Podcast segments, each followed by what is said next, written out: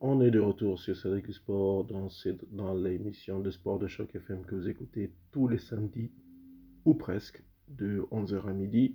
On est dans la deuxième partie. Première partie, on avait parlé de soccer, on avait parlé de basket, on avait parlé de hockey sur glace. Et maintenant, on va parler tennis. On n'en parle pas souvent de tennis. Ben, on est au Canada, c'est pas le sport numéro un, même si c'est un sport qui devient émergent on a de plus en plus de jeunes joueurs qui sont intéressés à celui-là. Il y a eu depuis les, disons, 7-8 dernières années, l'arrivée sur le circuit international de pas mal de joueurs canadiens et canadiennes, que ce soit à un moment donné Eugénie Bouchard, qui venait du Québec, qui avait fait de belles performances. On a ici au côté ontarien, euh, comment elle s'appelle? Ouh là là, le nom m'échappe. C'est incroyable que le nom m'échappe là maintenant. Euh, du côté québécois, on a eu aussi Félix Olgier, Aliasim.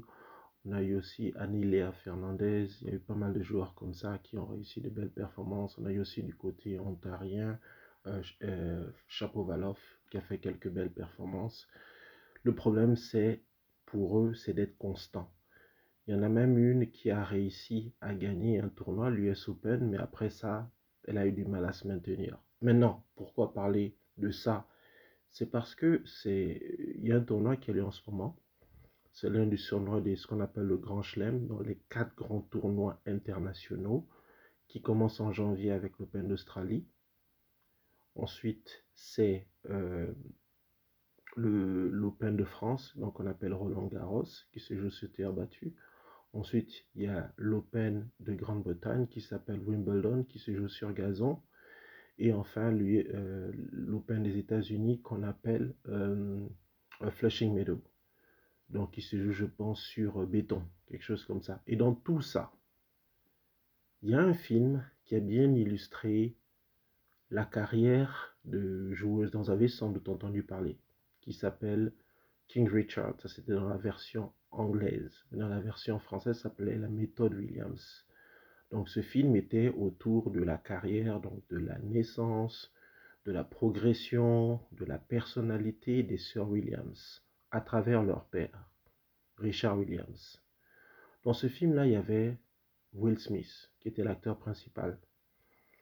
Et il était censé être le père des deux joueuses, Serena et Venus, en particulier de Serena, dont on sait la progression et qui est devenue la plus grande joueuse de tennis féminine de tous les temps. Tout à fait par hasard, je pense il y a un an à peu près, j'ai découvert que une personne, euh, disons une amie, si je peux l'appeler ainsi, même si on sait surtout parler sur les réseaux sociaux, qui vient de mon pays, le Gabon. Elle s'appelle Dorian Lee Cooper. Elle est d'origine gabonaise, mais elle vit en Californie depuis plusieurs années. Elle est designer de mode, elle est ancien mannequin. Sa fille s'appelle Tia Frodin. Tia a 14 ans. 14 ans, 1m80, et joue au tennis depuis très longtemps, depuis très longtemps, depuis euh, un bon moment maintenant. Et à l'occasion du film sur les Sir Williams, elle avait été auditionnée et elle avait été choisie pour jouer le rôle de Serena. Donc, comment j'ai appris ça? C'est que Dorian avait posté des photos du tournage sur les réseaux sociaux. Je m'étais demandé qu'est-ce qui se passe, tu as joué sur le, pendant ce film-là? Elle me dit non, non, c'est ma fille qui a joué en fait. Vous savez, dans certains films, euh, certaines personnes euh, sont, comment on les appelle, des, cascadeurs. En fait, c'est des personnes qui jouent le rôle de l'acteur principal. Mais puisque c'était une petite fille qui jouait le rôle de Serena, c'était la petite Aphrodite qui avait été choisie. Donc, à cette occasion-là, je l'ai interviewée. C'est une interview qui dure à peu près 17 minutes, un petit peu moins que ça. Elle vous parle, euh, entre autres, de son amour du tennis, de son style de jeu, de sa rencontre avec les acteurs du film, de comment elle a su s'ajuster par rapport à ça, de sa vie aussi, puisque en même temps, elle est élève et en même temps, elle est athlète semi-professionnelle, de son envie de devenir athlète professionnelle, de comment elle essaie de faire l'équilibre en tout ça, de ses origines gabonaises, de ce qu'elle sait de l'Afrique, de sa double culture euh, africaine et américaine, et surtout de son amour pour le tennis. Donc c'est l'interview que vous allez écouter au cours des prochaines, des prochaines minutes. Pour dire un mot sur Roland au moment enregistre cette émission, Cédric du Sport, ben, il n'y a plus de Français. Du côté des hommes, les quatre mousquetaires n'existent plus. Vous savez, les quatre mousquetaires, c'était euh, une génération de joueurs. Il y avait Joe Wilfried Songa, il y avait Gilles Simon, il y avait Richard Gasquet, Gaël fils, qui pendant le début des années 2000 avait symbolisé un peu la renaissance du tennis français. On les appelait les quatre mousquetaires. Malheureusement pour eux, ils ont joué quelques finales, mais ils n'en ont jamais remporté aucune euh, du final du Grand Chelem.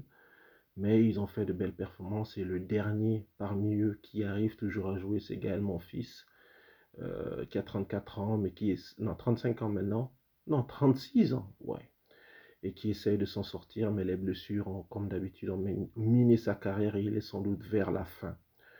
Euh, du côté des dames aussi, euh, il y avait pendant une certaine période Marie Pierce, euh, Nathalie Tosia, des joueuses comme ça qui essayaient, euh, qui ont même remporté des titres du Grand Chelem, mais maintenant il n'y en a plus. Il n'y en a plus. Donc ce qui fait qu'on n'est même pas à la fin de la, première semaine de Roland Garros. Le troisième tour, il n'y a plus de Français. C'est une catastrophe là, il faut, il faut se le dire. Euh, il va falloir que le tennis français fasse un gros travail, puisqu'on rappelle que d'ici à peu plus d'un an, ce sera les Jeux olympiques de Paris. Il faudra que le tennis français essaie de bien figurer à l'occasion de ces Jeux-là. En tout cas, nous, au cours des prochaines minutes, vous allez pouvoir écouter l'interview de la jeune Théa Frodine en exclusivité. Je rappelle que euh, Théa Frodine est américaine, qu'elle parle un peu français mais pas suffisamment pour faire une interview totale en français. Donc, c'est une interview bilingue. Ça n'arrive pas souvent sur Choc FM, mais on va le faire exceptionnellement.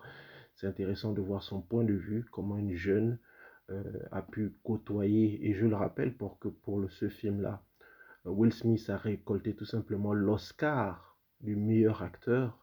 Et c'était justement avant la remise de son euh, Oscar de meilleur acteur qu'il y avait eu le fameux incident, là où il gifle Chris Rock. Évidemment, pour ne pas mettre à l'aise la jeune Théa, on n'en a pas parlé, mais c'est pour vous dire dans quel contexte euh, euh, ce film-là est devenu célèbre. En tout cas, je vous laisse écouter cette interview. On se retrouve la semaine prochaine pour une émission spéciale Champions League, puisque ce sera la finale de la Champions League, la finale du tournoi des champions de soccer en Europe.